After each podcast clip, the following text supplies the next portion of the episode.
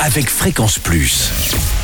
Surprenez votre famille et vos amis grâce au grand chef de Bourgogne-Franche-Comté. En cette semaine de Noël, je suis à Saint-Germain-du-Bois en Saône-et-Loire, toujours en compagnie du chef Didier Gillot dans les cuisines de Haut Gastronome de l'hostellerie Bressane. Bonjour chef. Bonjour Charlie. Nouvel épisode et nous partons sur une tempura de lot au tandoori, chou chinois cru. Euh, ça sent l'Asie. hein Un petit peu, oui, mais c'est très léger quand même. Donc, Bon, euh, ça alors devrait qu'est-ce qu'il nous faut? Alors, il va nous falloir. euh, on va faire notre, euh, notre pâte à tempura. Donc, pour faire la pâte à tempura, il nous faudra 200 g de farine, un œuf entier, 200 g d'eau et 4 g de tandoori et juste un tout petit peu de sel. Donc on mélange le tout dans un cul de poule et puis on laisse reposer pendant quelques minutes euh, dans le frigo. Ça, ça pose pas trop de problème. Nous allons prendre de la lotte. 600 grammes de filet de lotte, ça ira très bien pour les 4 personnes. Donc, Oui, ça fait 150 par personne. Voilà, ça fait 150 grammes par personne, donc c'est bon.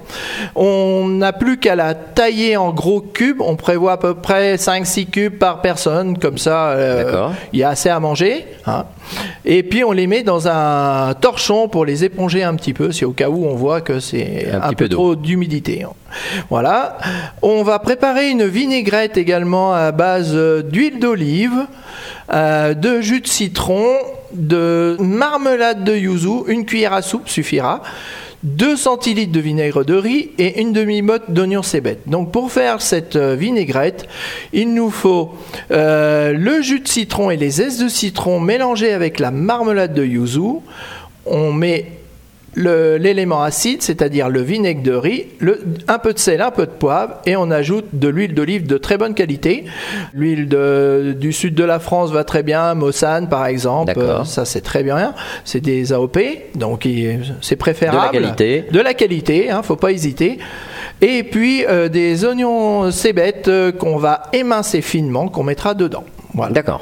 Quand on a fait ça, on émince également notre chou chinois, c'est-à-dire qu'on va le couper très finement. Euh, on le coupe d'abord en deux, en quatre, et puis on le taille finement en lanière. On le lave et puis on le met dans son essoreuse à salade pour euh, enlever l'eau qui, qui résiste dedans. On met notre chou dans un cul de poule également ou un, ou un saladier et on ajoute un petit peu de vinaigrette pour le cuire légèrement. Ah oui, d'accord. Voilà, faut pas non plus que ça soit euh, Trop cru. trop, trop, trop cru et trop cuit surtout si ça reste trop longtemps Voilà, avec plus. la vinaigrette. Il faut bien surveiller. Voilà, c'est à surveiller. Donc évidemment, comme c'est une tempura, c'est un beignet, donc on va mettre à chauffer la friteuse, Mhm. logique. Et dedans, on va enrober nos 6 cubes de lotte dans l'appareil à tempura. On cuit ça à 170 degrés en faisant attention évidemment de ne pas trop se brûler et de ne pas en mettre plus parce que euh, faut pas que la friteuse, la température de la friteuse Ah oui. descende de trop. Donc il est le préférable de le, de faire un par un et juste répéter l'opération comme ça et mettre sur- également ça sur un, un papier euh, absorbant pour, pour Ah oui, égoutter. pour enlever l'huile. Voilà. Après, on peut égoutter aussi le chou. S'il n'a pas trop d'eau et pas trop de vinaigrette, on pourra le déposer dans l'assiette. On prend le reste de la vinaigrette, on fait un petit cordon autour de, de ce chou. Oui, c'est Noël ou presque, hein, donc Voilà. on fait un peu de décor. un peu de décor. hein. On peut finir ça avec euh, des petites herbes aromatiques également. Et puis le reste de la, euh, de la vinaigrette, on va le mettre en saucière. Comme ça, on pourra la donner euh, aux clients, aux, Oui, c'est aux gens qui sont aux avec gens nous. qui sont aux Voilà. convives, pas aux clients.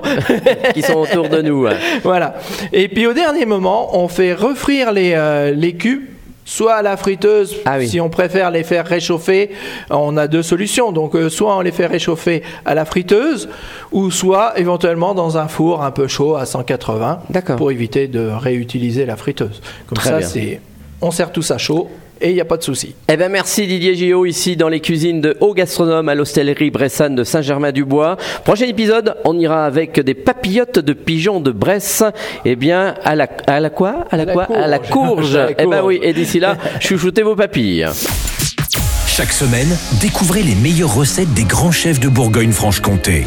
Du lundi au vendredi, à 5h30, 11h30 et 19h30, chouchoutez vos papilles. Fréquence Plus.